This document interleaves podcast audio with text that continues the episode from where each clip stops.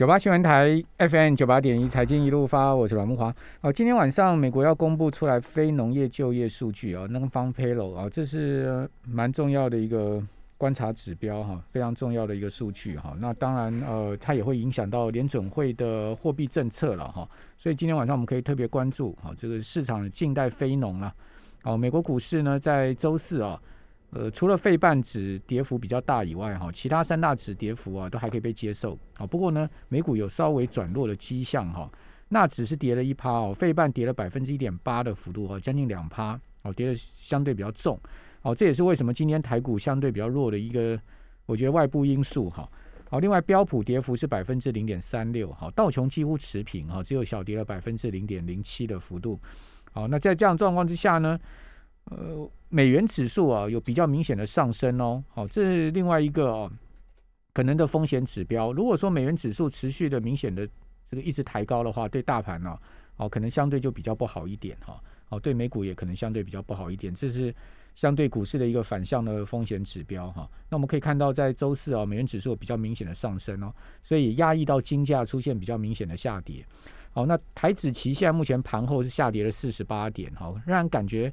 呃，延续今天日盘的弱势哈，那今天期货跌的跌点比加权指还多，加权指是跌九十八点啊，期指跌了一百二十六点，好，所以期现货之间呢，呃，出现了逆价差四十七点的状况，好，另外贵买指跌幅也比较大哈，电买贵买指跌幅是百分之零点七五，好，跌了一点五二大点，好，指数来到两百零一点，啊，两百零一点哦，贵买指今天是有破五日线跟季线的状况哦。好，因为五日线跟季线贴在一起了，哈，所以说，呃，今天一根黑 K 下来啊，有小破五日跟季五日跟季线的情况。好，那这波疫情啊，扫到了这个房市了。我们看到，呃，整个五月份哈，哦，据我知道哈，这个呃中古屋啊、二手屋的买卖情况，可以讲说是非常的冷淡了哈，没有看房的人，买房的人也退缩了哈，啊。但是整体而言呢，仍然还有一定的刚性买盘呢，不是说全面都退却哈。大概各个连锁品牌哦，哦，房仲业者啊，整个五月衰退四成到五成是有了哈。那好像预售屋的部分哈，现在目前各个建商啊，也都呃暂时这个习这个这个暂时就是说不做行销哦。最主要原因就是，嗯，因为现在目前做行销，你可能也不方便带看嘛。好，这些问题呢。呃，都会是疫情下面啊，我们可以预期的。只是说疫情过了之后呢，我相信房市的买气啊，啊，各方面应该又又会重新恢复啊。这个呃，整体的房市的情况到底怎么看哈？我们今天呃这两段要来谈这个话题啊。我们请教的是《Smart 致富月刊》的林正峰社长，正峰你好。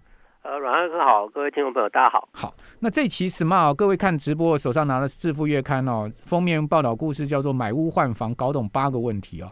呃，副标叫通膨压不住了，好，自助需求别再傻傻的。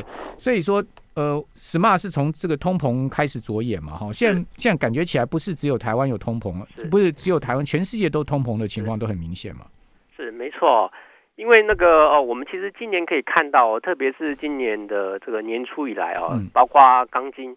啊，包括这个水泥啊，甚至最近连玻璃都开始涨了啊。对，几乎它是一个呃全面性的通膨现象。那这个通膨现象呢，呃，通常我们会注意一下，它是一个短期的反弹，或者是说它是长期来到一个景气循环的周期。嗯嗯。那我们其实通常在原物料来看呢，它通常就是一个大周期的话，就是一个七到十年的周期。是。那上一次我们可以看到这个原物料周期呢，上市的高点呢，大约就是呃低点大概从二零零一到零二那个是低点，然后到高点的时候，差不多就是一不同的原物料会在呃二零零九年跟二零一一年这边分别到高点啊，然后大概就从二零一一年之后哦，整整过了十年，在整个原物料都还是一个相对的低迷哦，甚至呃有一些原物料都还破底啊，那终于到了。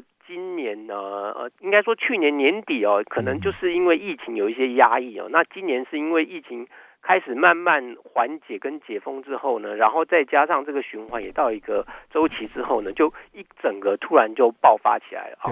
那呃，虽然说现在看起来是涨得太快速了一点哦，不过呃，如果用呃中就是一个长期循环的角度来讲呢，它在这个。呃短期的再调整一下之后，那它可能会走一个缓缓上升的趋势哦。所以这是一个呃未来房价可能在一个呃中长期有一个慢慢缓升的趋势中，可能会推动房价的一个呃很重要的因素哦。那为什么它呃会很可能会在未来五年内会很快的反映进去？是因为呢？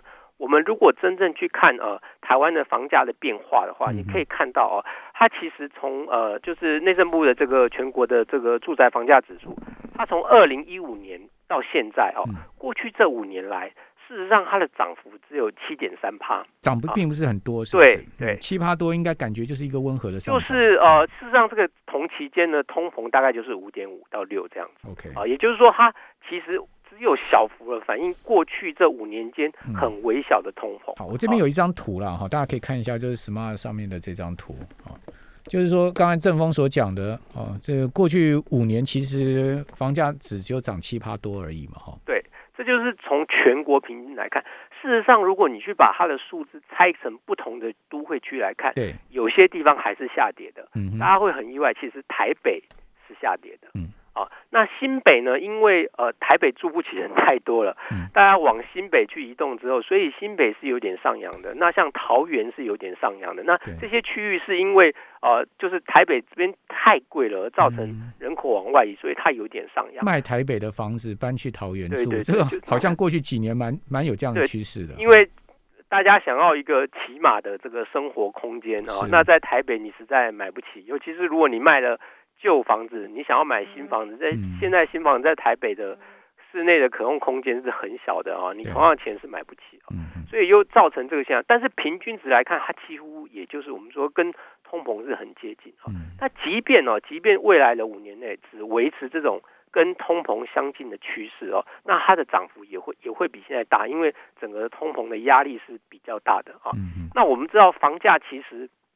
它有一个呃，目前这几年来，大家都说它有一个比较下引导它比较下降的压力，就是说哦，少子化的问题。对啊，对，少子化确实是一个问题，但是呃，就是它比较容易形成的是说，在未来是比较倾向于差异化会变大。嗯嗯，也就是说哦，因为其实人大概呃人性就是喜欢住在交通便利的都会区，是呃，所以少子化其实对真正交通便利。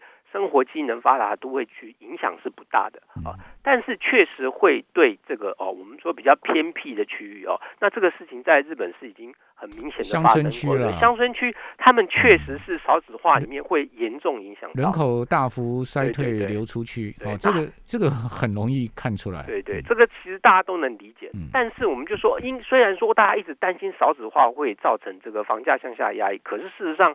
真正在大家喜欢住的都会区，它反而受到少子化影响是不大的啊。那它比较容易受到这个通膨连带影响往上啊。那大家就会说，哎，那你那旧房子你凭什么变贵啊？为什么？因为你的建筑成本是以前的啊，你干嘛现在你旧房子为什么变贵？你说新盖的房子变贵，大家还可以接受。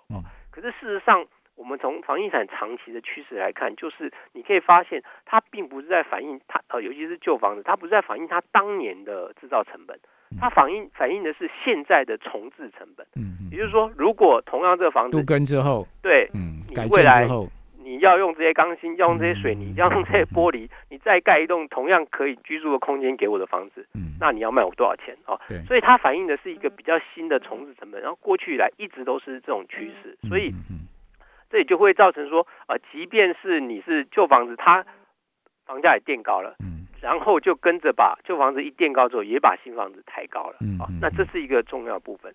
那另外一个，当然还有一个，现在比较未来五年内，另外还有一个压力，就是说，因为新的房地合一税哦，下房地合一税的二，对对对，它上路上路之后呢，它会呃，坦白说，这个税呢，从长期来看呢，它对房地产的呃影响是。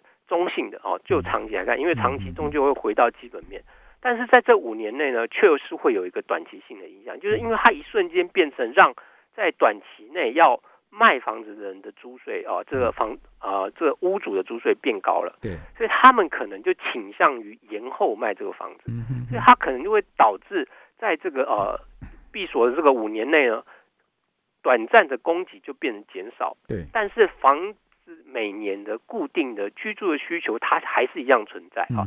那这个居住的需求，其实呃，其实像以我自己来说，我我其实不是一个很喜欢买房子的人，可是你总是你的人生就是啊，你的你的家庭的另外一半，他可能就会觉得说啊，我就是要我就是喜欢有自己的房子，我就是不要很多人希望。求个安稳嘛，不希望租房子这个被房东赶嘛。对对对，就像我就是在我的老婆压力下下呢，那我就去买房子。对对对，哦，是是是，太做要你要你一定要买。对对对，因为呢，我年轻的时候也搬过好几次家，的确搬到后来我也累了。哦所以他后来在讲说，因为我其实没有没有那种有土是有财的概念，就我不是那样那那样子。那你应该是股票族。对，我是股票族，没错。对，所以老婆老是说。早点买房子再买，我就说啊，可是啊，好像这样子啊，资金全部都被锁住了啊。但是真的搬了几年之后呢，这个也觉得蛮累的啊。然后搬一次家真的就是累垮一次，真的真的。然后然后有时候你还要呃，在应付房东每隔个一段时间就会来跟你说，哎，要涨房租了。嗯。那也不太开心，对，所以后来啊，还是就是决定自己买房子。那这个就是说，总是呃，你就是会有人生某一些呃必然的需求，你还是会去买。那这个刚需通常在市场上是稳定的，哦，所以在这种刚需稳定，然后呃有一些短期的因素会造成它的这个供给变少的情况下，确实会刺激它的房价哦，在随着这个通膨的推动之下，都会让它。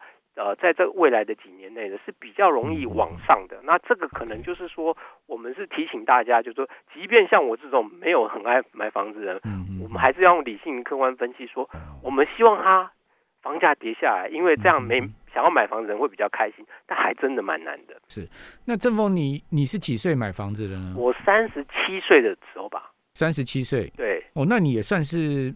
呃，不不是太晚，但是也不算太早，对不对？对对对，因为应该说，我从三十岁开始就被老婆催着买房子啊，所以你所以你撑了七年，对不对？我也就是说，哎呀，没关系啊，再晚几年房价，我也是这样想说啊，早年比较是找一个借口了，就是说啊，搞不好过两隔隔两年之后房价变便宜一点。那你有没有发现，那七年里面房价越来越高呢？还是说那七年呃房价没什么变动？其实是越来越高的，因为第一次可以买房那个时候大约是 SARS 的时候。SARS 哦，那好点耶。对，那是一个好点。可是当年就是因为真的很不想买房子，所以呢就说啊，好吧，那就再看。我说搞不好，因为说搞不好隔年再更便宜嘛。那但其实走过那个历史人都知道，SARS 之后后来是快速的。不过你。你你是 SARS 之后的七年，大概二零一零年左右没有？我大概是呃，应该是二零零九年。二零零九年，那那时候还低啦。对对对，那时候还低了。那时候就说我。那时候就是说啊，上次第一都没有买到，就是要赶快买。所以，所以你买哪里呢？呃，我买在新店。我买在新店。OK，那时候新店应该比现在便宜不少。谢谢。对，现在其实哪里都贵了。哪里真真的哪里都贵。好，那所以呃，千金难买早知道了。就是说，回想可能呃两千年的时候，两千零三年的那时候的房价跟现在真的是不可同日而语。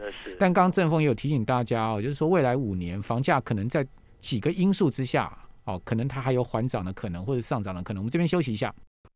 九八新闻台 FM 九八点一财经一路发，我是阮木华。哦，我们节目有 Podcast 啊，听众朋友，我们财经一路发呢，每天的节目都会把它放在 Podcast 上面哈。所以听众朋友，您可以上去 Podcast 商业栏目里啊，这个点选财经一路发，哦，有垂选重听的功能哦，你可以听前面呃几天的节目的都 OK 的哈，呃。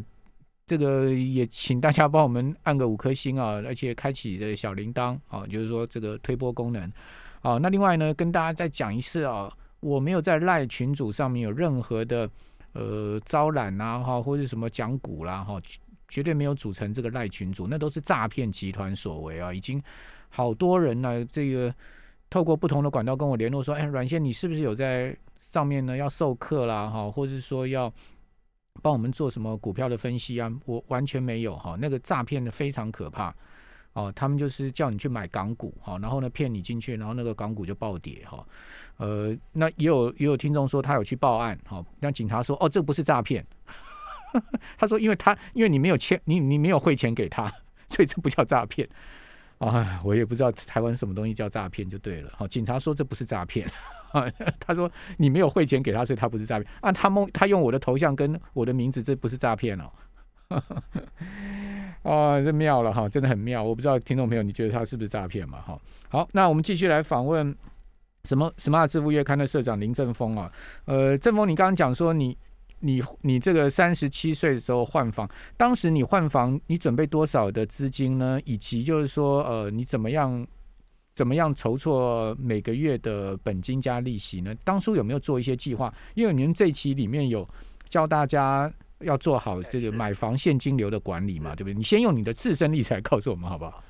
其实我自己的例子是比较简单的，因为呃，其实我说我其实三十三十一岁那时候曾经想过买买过房，是那时候有已经有积蓄，然后有有有有一些准备啊，只是后来没有买成啊。那当然呃，因为我自己比较做比较多就是股票投资嘛，所以后来经过这个投资之后也有一些收获啊，所以等到。呃，我自己到了大概呃，在两千零八年、两千零九那个时候，因为房价有因为金融海啸这个关系跌下一点的时候，呃，所以那时候我们就说啊，因因为那时候确实自备自备款也不成问题了。啊，所以我们就赶快去订一个房子啊。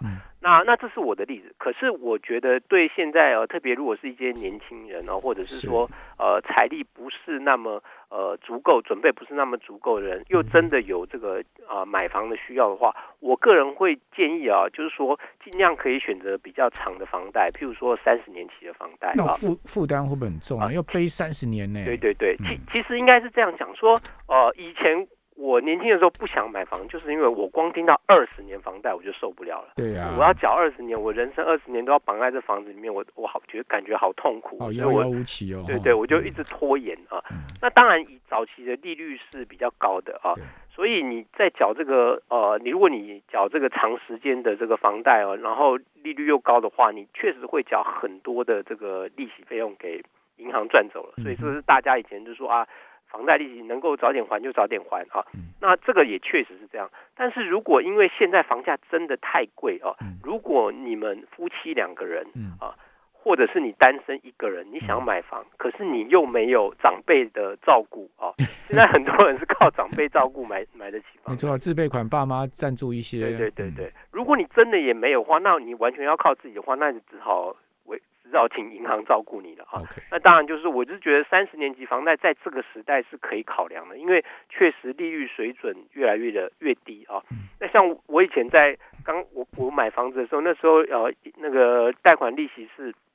一点八的时候，我就已经觉得啊，贷款利息都都已经跌破二这么低，我都不相信还会更低啊！结果人生不要不相信哦，现在都跌破一点五了，现在到一点三六、一点三、一点四这样子。对对对对对，所以就是 这个这个事情真的呃，这个世界真的很令人意外。就像我年轻的时候从来没有想过，呃，还有还有有一天有叫负利率这种东西啊，那这个这个时代也也发生了。不过房贷绝对不可能掉到零哦。对对对，这个银行银行不会做赔本生意。房贷还是一定会有，但是呃，说实话，如果是在二以下的话啊，其实在这个范围内，呃，你把你的房贷拉长一点啊，那我觉得是可以，因为如果你这样的话，会让你自己在呃每月的付款，就是说你只要先筹备好你的自备款啊，那你的每月付款的的金额会大幅下降。哦。我们就做了一个试算，如果譬如说你贷款一千万呢，利率是一点四趴。那本息平均摊还的话，啊，那你是二十，如果是你是二十年期啊，你一个月要还啊四万七千七百九十六元。那如果是三十年期呢，你只要还三万四千零三十四元，这都是本息均摊的情况下，那两者就差异了一万。三千七百六十二块，说实在话，我我我一个月伙食费都没有一万三千七百多块，所以 光是这个差距，就是你活得下去跟活不下去的差别了。了解。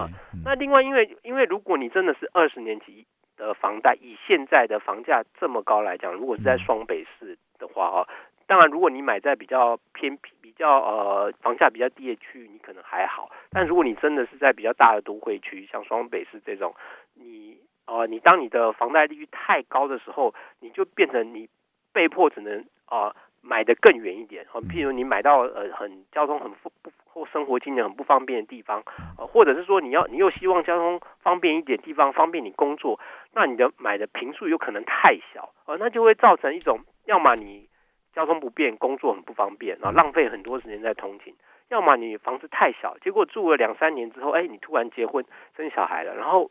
很快的啊，房子的空间不够用啊，你又要立刻换，又要换房子，就变得很麻烦哦。所以说，呃，希望。不管是呃首次买房，或者是你是第二次要换屋啊，大概如果能够呃至少买到一个房子是足够你未来十年使用的，那会是一个比较好的一个选择。买房要做比较长远的打算，好，因为不要说这冲动的话就立刻去买了，对，哦，因为通常呃像这种重大资产的投资，冲动下面哦都会有一些呃问题的。是是是。像像我记得我还还没有结婚之前，然后我曾经租了一个房子，那那个房东她是一位女性，她那时候是单身，她就买了一个小套房，那我也是租了一个小套房，对，但是呢，她自己从来没有住过，原因是她买预售屋，等到她呃这个预售屋交屋的时候呢，她结婚了，对，所以那个房子就不呃不是他使用，然后他只好把它出租，他自己也觉得出租很麻烦哦，所以那时候反而对我就是还蛮方便，就是因为。出租屋，呃，所以他就对这件事不怎么在意，所以那个房东我就觉得蛮好的，但并不是每个房东都这样了，就是说，所以如果你是像这种你你去买了一个呃这样的房子，不符合你的使不符合你的使用的话，那你就变成变相的投资了，哦，那变相投资这件事情现在就变得比较。不像以前那么好，因为现在的租税确实是对房东是呃对屋主是比较压力大的，呃对自住来讲可能没有影响，但如果变投资的话，我们说现在看起来呃政府的租税方向都是呃会让呃投资客会是比较有压力的，因为他要打炒房嘛，对对对，他也不希望房价贵，可是就是房价本来就有一个自然，他就要打这种所谓的投机跟短线交易嘛，哦这个其实我觉得是对的啦，对，哦就是说。呃，房产原则上你要投资可以，但是你必须要用中长期的角度来思考，好，不要这个短期的去投机它，哦，因为短期投机买卖这样子助长房价持续高涨哦，推升房价到年轻人买不起哦，我觉得这其实是很不好了。对，这很可怕，会革命。真的，就是说，因为你想看嘛，每个人都是需要有住房的嘛。对对。那你在短期投机上面呢，把房价推高了，虽然你赚到了钱，但是你觉得赚了这样的钱刚好 就哦，所以我个人呃很赞成，我赞成投资房产，好，但是我希望大家投资房产的观念是要中长期的投资了，对。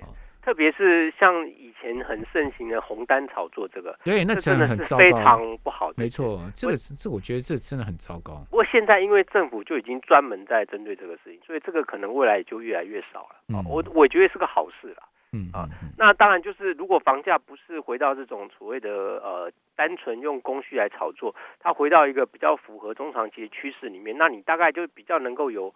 呃，有依据可循啊，就是说现在市场上的一个呃房价的状况，它是跟着呃基本的通通膨在，或者是一些呃基本条件在推升啊，那这个可能呃你就比较能够掌握。那我们回到现在目前比较时事的哈，你觉得疫情会呃影响到这波房市吗？会啊，应该这么说。其其实之前大家都在讨论过哦，前一阵子呃疫情去年第一波出来的时候啊，大家都说嗯。